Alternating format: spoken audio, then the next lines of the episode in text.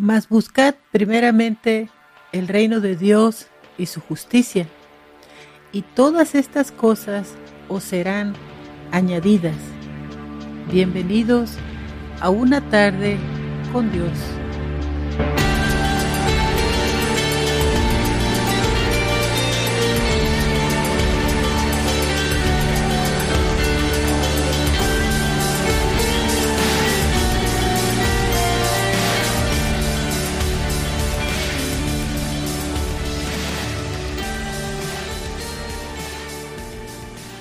Hablemos de prioridad. Es algo que es más importante que otras cosas y que debe hacerse o tratarse primero. Mas buscar primeramente el reino de Dios y su justicia. Este versículo es bastante directo. Tenemos que buscar las cosas de Dios como una prioridad sobre las cosas del mundo. El mayor ejemplo proviene de Jesucristo mismo, quien muy de mañana se paraba para orar y consultar el consejo de Dios, y no hacía nada sin él. En Lucas 2.49 dice, entonces él le dijo, ¿por qué me buscáis? ¿No sabéis que en los negocios de mi Padre me conviene estar? Jesús era consciente y desde muy temprana edad buscó obedecer a su padre o involucrarse en el establecimiento del reino y cumplir con su voluntad. Sí, él mismo tomaba el tiempo para orar. Era lo primero que hacía en el día. Aún en la hora más decisiva de su vida, en el huerto de los olivos, cuando su alma estaba destrozada de la tristeza, al punto de la misma muerte, cuando dijo, Abba Padre, todo es posible para ti. Te pido que quites esta copa de sufrimiento de mí. Sin embargo, quiero que sea tu voluntad y no la mía. Él buscó aún por sobre sí mismo priorizar la voluntad de Dios en su vida. Al poner a Dios como una prioridad en nuestra vida, para mí personalmente es una bendición, ya que cuento con Él en cada aspecto de mi vida. Muchas veces las personas van a las casas de oración pensando que es el lugar donde Dios habita. Le cantan, le oran, lo alaban, escuchan su palabra, pero luego se van, sí, contentos, porque pudieron convivir con Él por unas horas.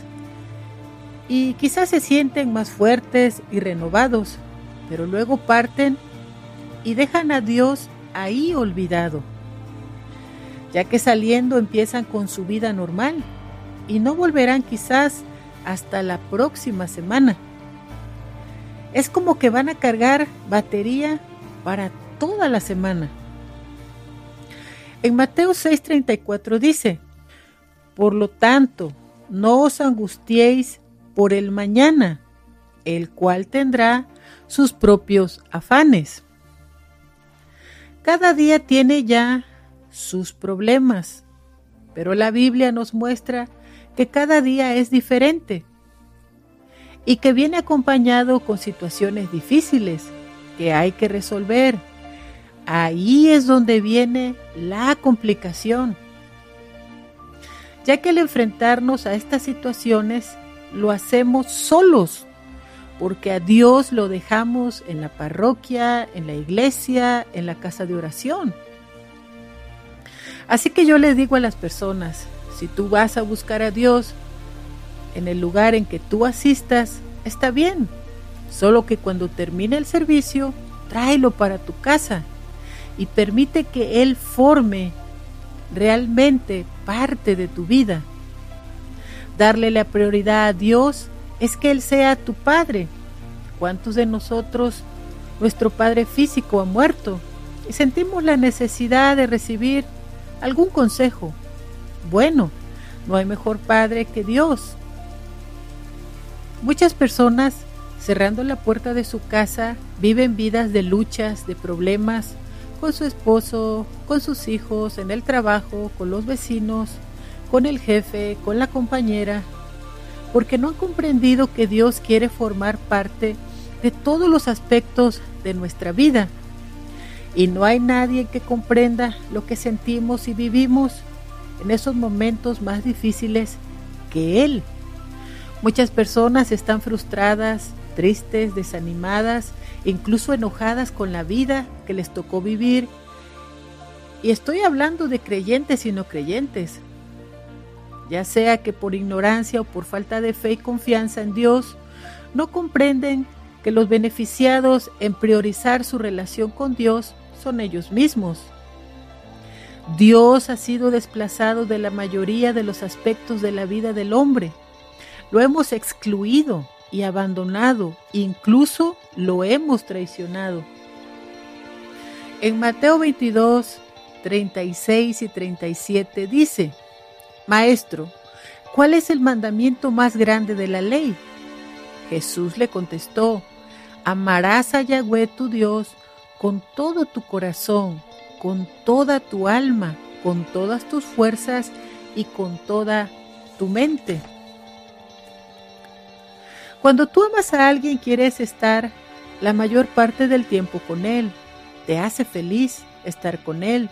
No te aburre estar con él. Se pasa el tiempo tan rápido que ni cuenta te das. Y aun cuando se van a casas diferentes, aquella persona está en tu mente. Y a pesar de que no lo puedes ver porque es de otra ciudad, está constantemente en tu mente y los recuerdos de los momentos más bonitos que pasas con Él te ponen una sonrisa en la cara y confías en Él. ¿Por qué no podemos amar a Dios de igual manera? ¿Por qué nos cuesta tanto? ¿Por qué lo desplazamos una y otra vez cuando Él lo ha dado todo por nosotros? No hay ser que merezca ser amado con todo nuestro ser integral que nuestro Dios y Padre nuestro, Salvador y Redentor, nuestro hermano y mejor amigo, nuestro compañero. Porque Dios no está distante ni indiferente. Él ha estado con nosotros desde el mismo instante de nuestra concepción. En Salmo 139 Ustedes lo pueden leer completo. Yo leeré el versículo 14. Te alabaré porque asombrosa y maravillosamente he sido hecho. Maravillosas son tus obras y mi alma lo sabe muy bien. No fueron encubiertos de ti mis huesos cuando en oculto fui formado y entretejido en lo más profundo de la tierra. Tus ojos vieron mi embrión y en tu libro estaban todas aquellas cosas que fueron luego formadas, cuando no existía ninguna de ellas. Y cuán preciosos me son, oh Dios, tus pensamientos, cuán grande es la suma de ellos. Si los contara, serían más numerosos que la arena. Despierto y aún estoy contigo. Este embrión estaba mirando cuán preciosos eran los pensamientos de Dios para con él, y a la vez que lo entretejía en sus manos, ya estaba siendo escrito un libro sobre su vida, y él podía ver cuántos y cuán grande era la suma de los pensamientos de Dios para con él. La Biblia nos muestra cómo desde que estamos siendo formados ya Dios tiene planificada una vida, un porvenir, una esperanza, un futuro, un destino para todos nosotros. Los planes de Dios son tan preciosos y tan grandes, tan numerosos, porque en el corazón del Padre, al formarnos, no estaba que nos separáramos de Él, ya que Él estaba formando el templo donde habitaría. En Jeremías 29:11 dice, porque yo sé los pensamientos que tengo acerca de vosotros, dice Yahweh, pensamientos de paz y no de mal, para daros un porvenir y una esperanza.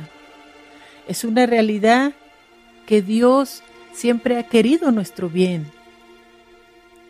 En Primera de Corintios 3:19 dice: ¿Acaso no saben que su cuerpo es templo del Espíritu Santo?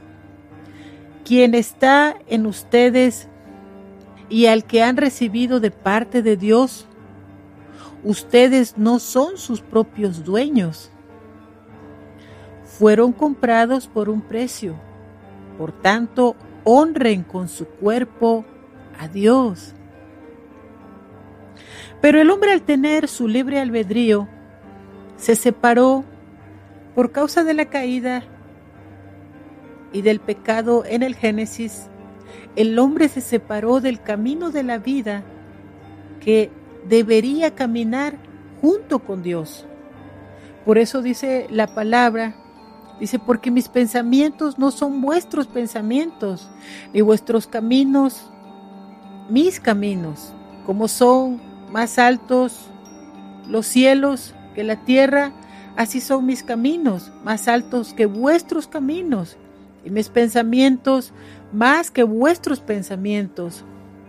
Por causa del pecado, la mente del ser humano quedó entenebrecida y ahora camina sin rumbo y sin dirección. Se interna en caminos que parecen buenos, pero su final es de muerte. En 2 de Corintios 4:4 dice, en los cuales el Dios de este siglo ha cegado el entendimiento, la mente de los incrédulos, para que no vean el resplandor del Evangelio de la gloria de Dios, que es la imagen de Dios.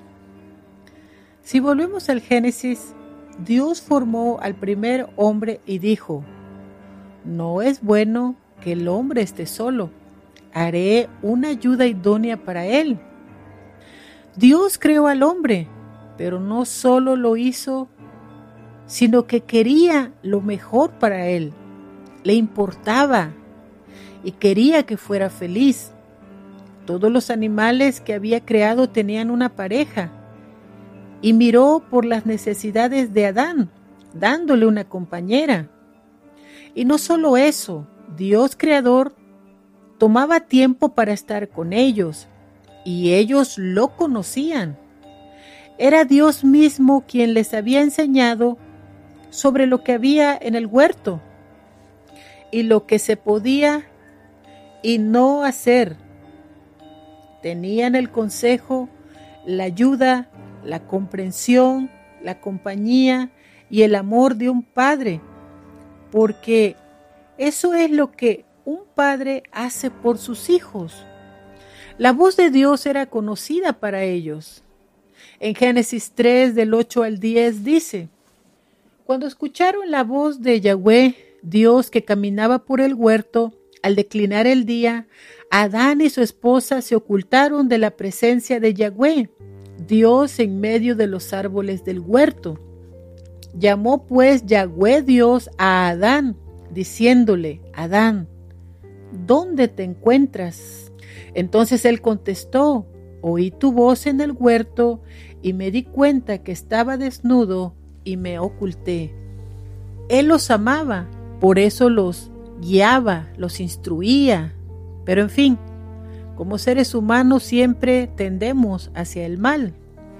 Pero eso no hizo que Dios desistiera en su grande amor por sus criaturas. En los planes de Dios era buscar el bien de ellos y no el mal.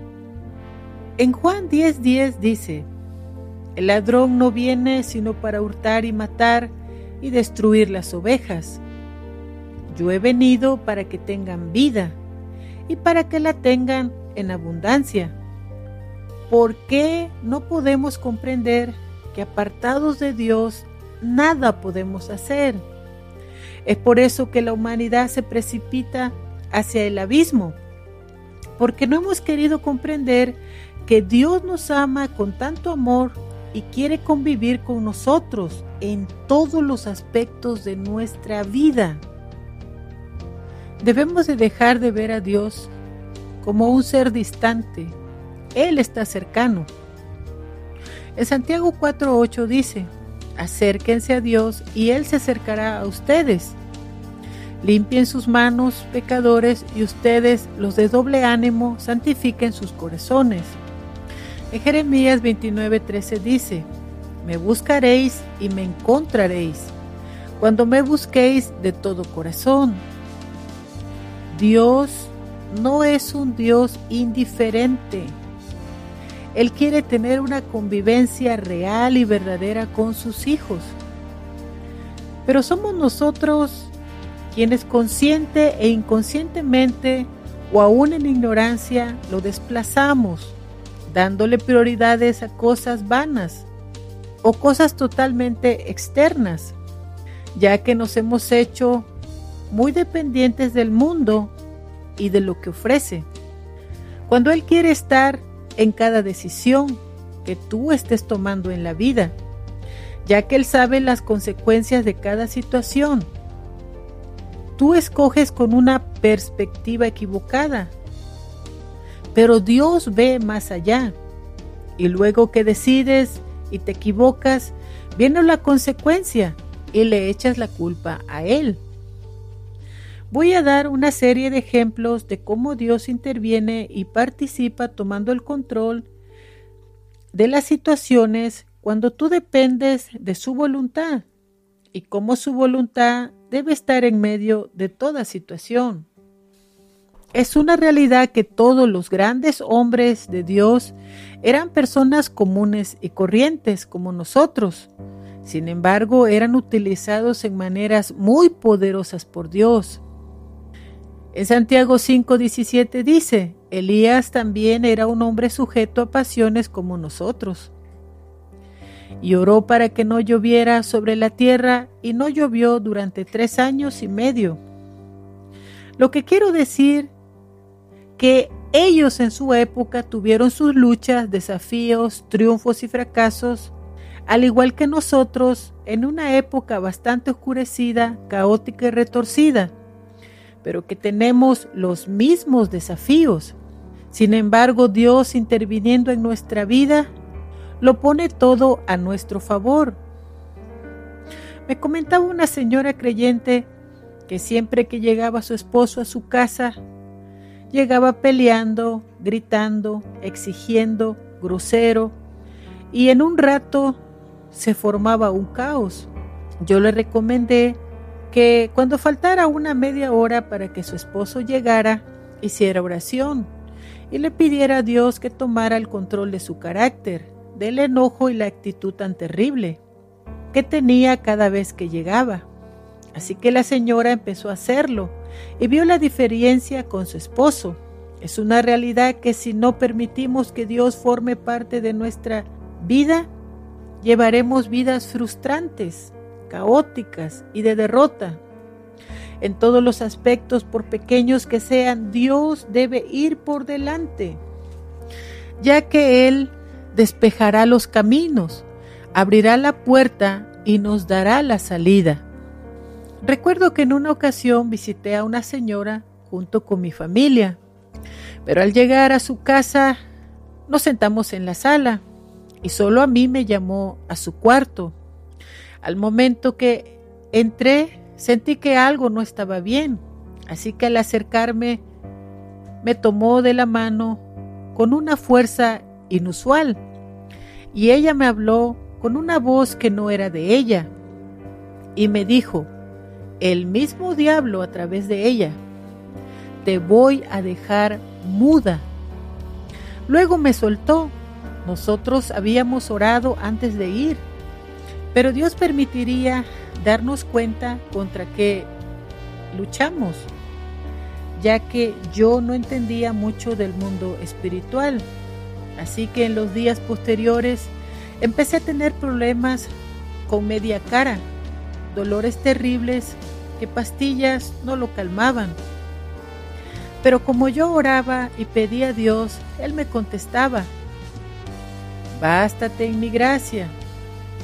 Así como empezó, de la misma manera se detuvo, por la gracia de mi Señor, ya que Él mismo me liberó y sanó. Recuerdo que teníamos un vecino terrible, de esos que tienen pistola y rifles, porque las usan para la cacería. Dios nos había pedido que ayudáramos a los gatitos de la calle. Y una gata a unas cuadras de distancia tuvo unos gatitos bonitos. Pero Dios no quiso que ayudara a esos gatitos, porque tenían a su mamá. Entonces una vecina nos regaló dos gatos negros, flacos, flacos, llenos de pulgas y bien feitos.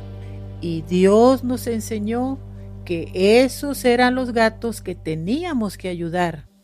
Así que los ayudamos en todos los aspectos y los criamos con todo cariño. Pero un día desapareció uno de ellos y todos los amábamos tanto. Estábamos tristes, pasaron los días y no volvimos a saber nada de él.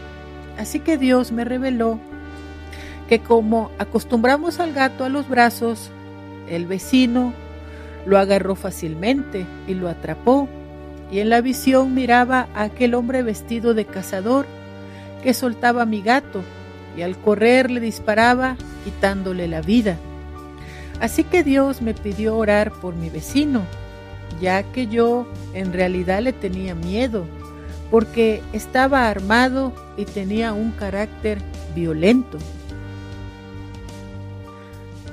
Mi vida fui delgada, pero cuando tenía como 45 años quise aprender a hacer pan. Así que me dije, la práctica hace al maestro.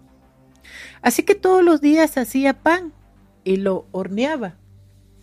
Cuando me di cuenta de pesar 180 libras, había subido a 260 libras y de una talla 12 a una talla 20. Así que ahora no sabía qué hacer para bajar de peso. Me había hecho adicta al azúcar y le decía a Dios, ayúdame a bajar de peso. Yo quería bajar rápido, pero Dios me enseñó que tenía que ser con paciencia. Y un día, lavando trastes, me atravesó un programa que hablaba de la adicción al azúcar. Y ese fue el inicio de mi lenta pero progresiva pérdida de peso. Al principio luchaba solo con lo físico, pero me enseñó que todo lo que nos pasa está mezclado con lo espiritual. Así que empecé a rechazar y a desarraigar de mí todo espíritu de gula, gordura, grasa, de comer, de glotonería, de dulce, de azúcar, de anorexia y de bulimia. Pero algo faltaba. Y me mostró que era el espíritu de desorden alimenticio. Ahora practico el ayuno intermitente y como una sola vez al día. Pero esto no lo hubiera logrado si Dios no estuviera presente en mi vida y caminara conmigo a donde quiera que yo voy. Él forma parte de mi vida y de mis decisiones y Él toma el control. Recuerdo que tenía un vecino que maltrataba a sus perros y a mí me dolía en el corazón. Así que cuando lloraba corría a ver qué le pasaba. Les llevaba agua y comida y me encariñé con ellos. Eran unos perritos maltratados y a uno lo amarraba con un alambre ese perrito era muy travieso, así que cuando lloraba sabía que había quedado colgado del árbol, y si no me apuraba a correr, moriría. Un día el perro lloró, pero yo estaba dormida. Me levanté de prisa soñolienta y me caí en el pavimento terriblemente. Mi pierna quedó colgando y con un terrible dolor el perrito murió ahorcado y yo con una pierna muy lastimada. Así que le pedí a Dios, ayúdame a firmar mi pierna. Y por fe lo hice, pero daba pasos tan pequeñitos que no podía caminar y apenas me sostenía. Eso sucedió un sábado. Así que por fe me fui a trabajar el lunes, siempre confiando en la ayuda de Dios. Sucedió que al estar pesando cajas de coliflor y poniéndolas en una paleta de madera, mi pie se quedó atorado cargando una caja de unas 35 libras.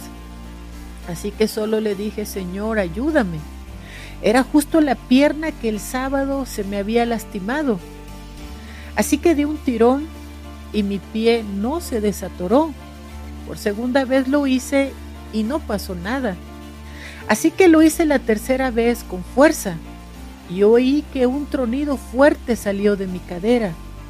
Dios no solo desatoró mi pie, sino permitió que se me acomodara mi cadera y pude volver a caminar normal, aunque quedó un dolor que duró casi tres años.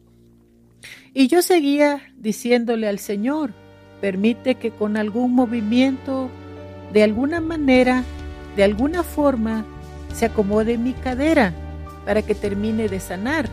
Así que me atravesó un video que decía, acomódese usted mismo su cadera. Así que lo hice y sentí mucha mejoría. Pero le decía al Señor, tú sabes que he soportado este dolor constante y punzante, ayúdame. Porque fui al doctor y dice que no tengo nada. Entonces un día me iba yo a dormir y se atravesó un video de un pastor joven en algún lugar en Sudamérica. Él estaba en pleno servicio, pero como era un muchacho, nadie pensaría que era un pastor. Así que entró un hombre armado con un cuchillo, buscando al pastor para matarlo, sin saber que hablaba con el pastor.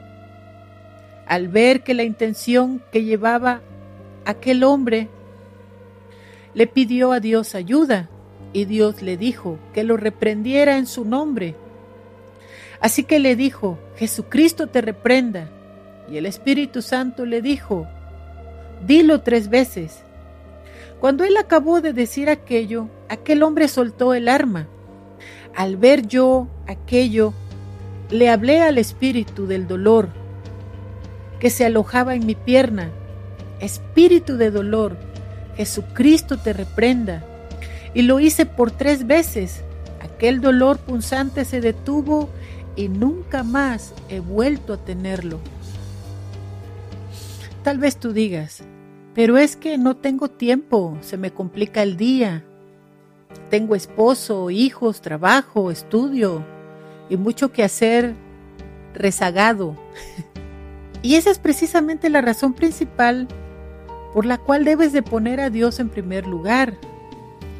Porque Él es quien, al tenerlo tú presente en tu vida, va a intervenir para tu bien, va a guiarte de cómo ganar a tu esposo, hijos, padre, madre, etc. para su reino. Pero si visitamos a Dios solo el domingo, Dios no es un Dios dominguero, y luego solo te olvidas de Él los demás días. ¿Cómo puedes creer que te va a ir bien? Eso que dije antes es solo un decir, ya que Dios está en todo lugar. Miren, a Dios lo desplazamos por el doctor. Tienen un dolor o consideran que algo está pasando en su cuerpo y corren al doctor. Ok, está bien pero primero consulta a Dios, ya que entonces te pondrá con el médico correcto, con el tratamiento correcto y los medicamentos correctos. Algunas veces que me pongo enferma y pregunto si debo ir al doctor o no, me contesta, haz solo oración y con eso estarás bien. Entonces viene mi esposo y mis hijos y oran por mí. Otras veces que estoy, creo yo, bien, me advierte que vaya al doctor. Antes de lograr bajar de peso, lo había intentado, no por mí, sino porque me dirigió Dios mismo, ya que al estar gorda empecé a frustrarme y empecé con una vida sedentaria. Y como dicen, me la pasaba aplastada en el sillón, además de que me daba vergüenza que me vieran, sobre todo los que me conocieron antes. Así que Dios al verme así me dijo a través de uno de mis hijos, Dios dice que te pares y te vayas a caminar, que hoy empezarás con media milla y cada día le vas a aumentar media milla más. Llegué a caminar 10 millas diario porque Dios me dirigía y cuando me dijo, ve a caminar, lo hizo con autoridad Llegué a bajar muchísimas libras, pero volví a engordar porque no había aprendido a comer y a rechazar los espíritus que me influenciaban. En otra ocasión, en el tiempo en que estaba en sobrepeso, me dijo una vez más a través de mi hijo, Dios dice que te vayas a trabajar, que mañana te van a hablar de un trabajo porque necesitas estar activa. Pero ¿y qué va a pasar con la palabra que doy? Que no te preocupes, que será mi papi quien la va a dar de ahora en adelante. Había metido una aplicación en un trabajo hacía meses y no me acordaba, ya que en ese empaque no era fácil entrar.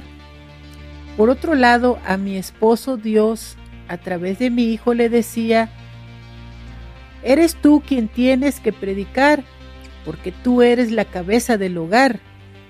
Y mi esposo se negaba, pero esa sería la última, porque en realidad sentimos que lo que nos estaba diciendo era con autoridad. Como cuando a veces se dice, no te estoy preguntando si quieres. Parte de del testimonio de mi esposo está en el audio de la gracia. Tú tal vez digas, ¿qué tiene que ver esto con poner a Dios en primer lugar, con el sobrepeso y con todo lo que ha hablado? Pues tiene que ver con todo, ya que Dios quiere estar presente en todo lo que haces, en cada decisión que tomas, absolutamente en todo yo no veo nada como casualidad ocurriendo en mi vida.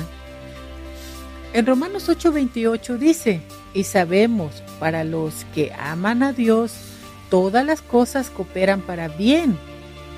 Esto es para los que son llamados conforme a su propósito.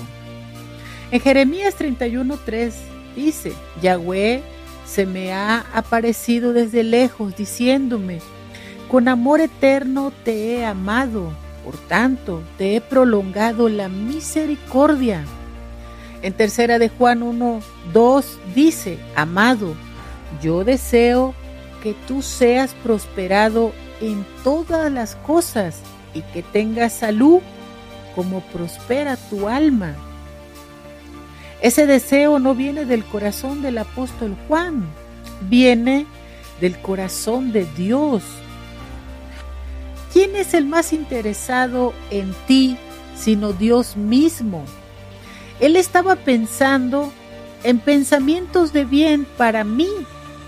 Mientras mis pensamientos eran no puedo bajar de peso, estoy fea, estoy gorda, puros pensamientos negativos, cuando Dios me mostró que me influenciaban espíritus que me llevaban a la autodestrucción física porque uno se vuelve adicto a la comida y eso abre una puerta mayor a un sinfín de enfermedades que te llevarán a la muerte. Pero ¿quién es el que realmente está interesado en destruir no solo tu cuerpo, sino también tu alma, sino Satanás? Y lo hace porque tu cuerpo fue diseñado para ser templo del Espíritu Santo. En 1 Corintios 3, del 16 al 17 dice, ¿no saben que son templo de Dios y que el Espíritu Santo de Dios habita en ustedes? Así que al que destruya el templo de Dios, Dios lo destruirá a él, porque el templo de Dios es santo, el cual son ustedes. Pero si tú no aprendes a poner a Dios en primer lugar en tu vida, no podrás tener la ayuda necesaria para avanzar en la vida cristiana, ni en muchos más aspectos que piensas que puedes solucionar tú solo. No es así. Siempre necesitamos el apoyo de Dios. Les daré otro ejemplo. Cuando corro peligro, sobre todo el espiritual, el Señor me advierte a través de sueños y visiones o a través de mis hijos. Me paro como todas las mañanas a las 3.15. Me visto con mi ropa de trabajo y a las 3.35 me voy a mi trabajo. Tú pensarás que voy muy lejos. En realidad solo trabajo aquí cerca a 5 minutos del lugar de donde vivo ya que en realidad entro a las 6 de la mañana. Yo llego a las 3.45 y empiezo a orar hasta las 5.20.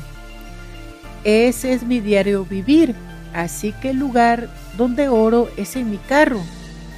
No hace mucho salí y me dirigí hacia mi carro. Cuando caminando tuve una visión en los pocos pasos que doy de la puerta hacia el carro Aquella visión fue sorpresiva y Dios me mostró que parado atrás de mi carro había un ser de más de dos metros de altura, algo parecido a un bifú. Todo fue tan rápido que no tuve tiempo de tener miedo, solo de abrir mi carro, subirme y posteriormente cubrirme con la sangre de Cristo. Yo sé que el diablo me acecha a mí y a mi familia. ¿Por qué razón no debería tener a Dios en mi pensamiento todo el tiempo? Si Él es el que me cuida, me protege, me ayuda, me sana, me libera, me ama, me bendice, me guía, me apoya, me aconseja y me da la dirección correcta. La vida del verdadero cristiano se vuelve una lucha continua por mantenerse en pie, por avanzar hacia la meta, ya que de parte de Satanás obra un asedio constante para revisar en qué áreas estamos débiles, ya sea mental, emocional, sentimental, económica, familiar, física o espiritual.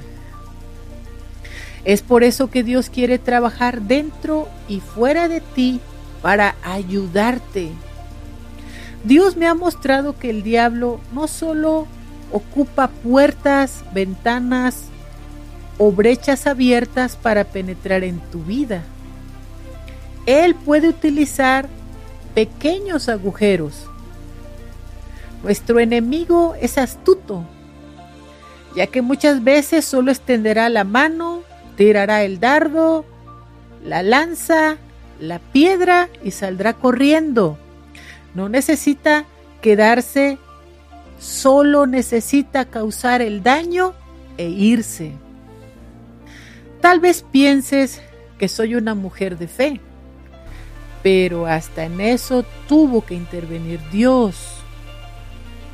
En Salmos 32.8 dice, el Señor dice, yo te instruiré, yo te mostraré el camino que debes de seguir, yo te daré consejos y velaré por ti.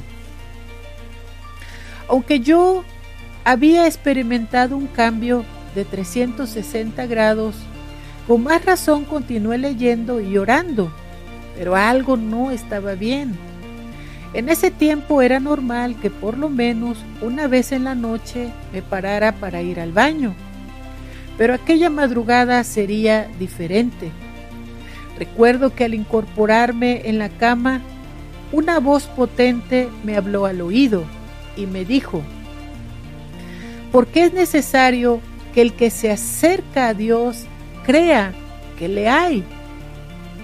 Este es un versículo en la Biblia que quizás yo leí y escuché múltiples veces, pero que no penetró su verdad nunca en mí, hasta que Dios mismo con su voz poderosa y fuerte pudo romper el velo de tinieblas que cubría mi mente.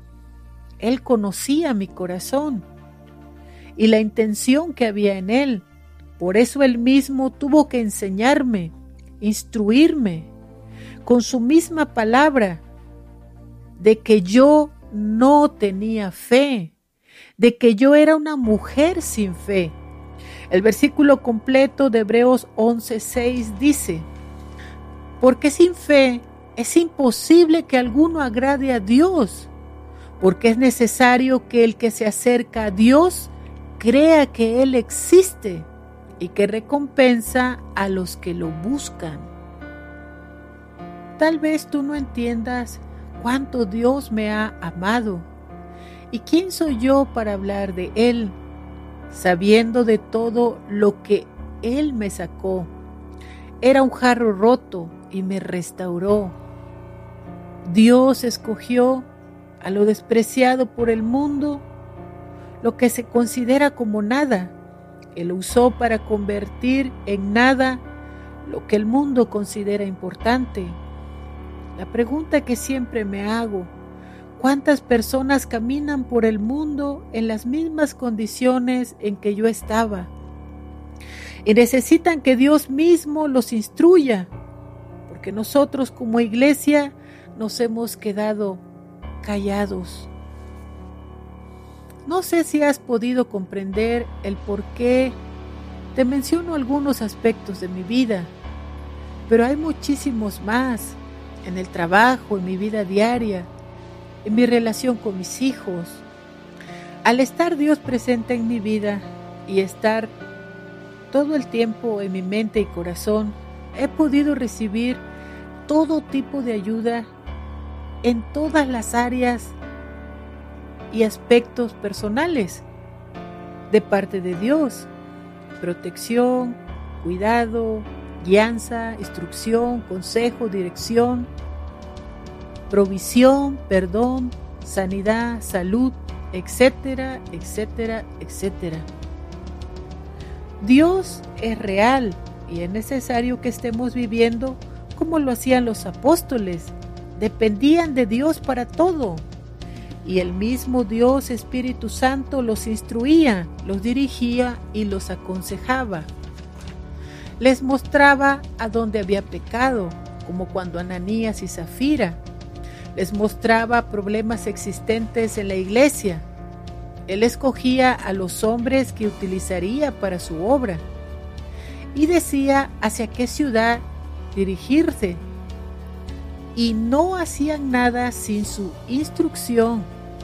Lean el libro completo de los hechos. ¿Por qué es tan importante entablar una relación urgente con Dios, de lazos fuertes de fe y confianza, de amor y de esperanza? Porque en los últimos tiempos todo se complicará. En Lucas 18:8 dice, les digo que les hará justicia rápidamente. Pero cuando venga el Hijo del Hombre, ¿encontrará fe en la tierra? El amor tan grande que mi Padre Celestial ha tenido conmigo, un amor tan extenso, también lo tiene por ti, solo que no lo ves, porque mi ceguera era tan profunda que no lo veía, como la tuya. Pero a mí a quien tanto ha perdonado, mucho me ha amado y ha olvidado mi maldad y la ha arrojado a lo profundo de la mar. Isaías 43, 25 dice, yo soy el que borro tus rebeliones por amor de mí mismo y no me acordaré de tus pecados. En Hechos 3 del 19 al 20 dice, así que Arrepentíos y convertíos, para que sean borrados vuestros pecados, para que vengan de la presencia del Señor tiempos de refrigerio y Él envía a Jesucristo que os fue antes anunciado. Si tú no le das prioridad a Dios en tu vida, no permitirás que Él obre, actúe o intervenga en las situaciones que se te presentan en la vida diaria, ya sean simples o complicadas, ya que son millones de personas que buscan en psicólogos lo que podrían lograr si tan solo tuvieran fe y depositaran sus cargas, su tristeza, depresión, ansiedad, miedos en sus manos. ¿Y cómo se logrará? Cuando pongas a Dios en primer lugar.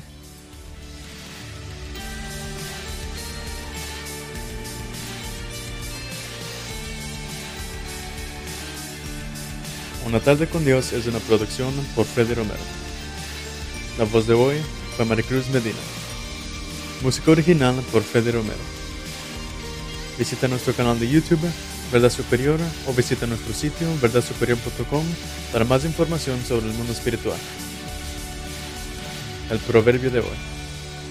Por tanto, no busquéis las cosas de este mundo, mas buscad primeramente edificar el reino de Dios, establecer su justicia, y todas estas cosas os serán añadidas.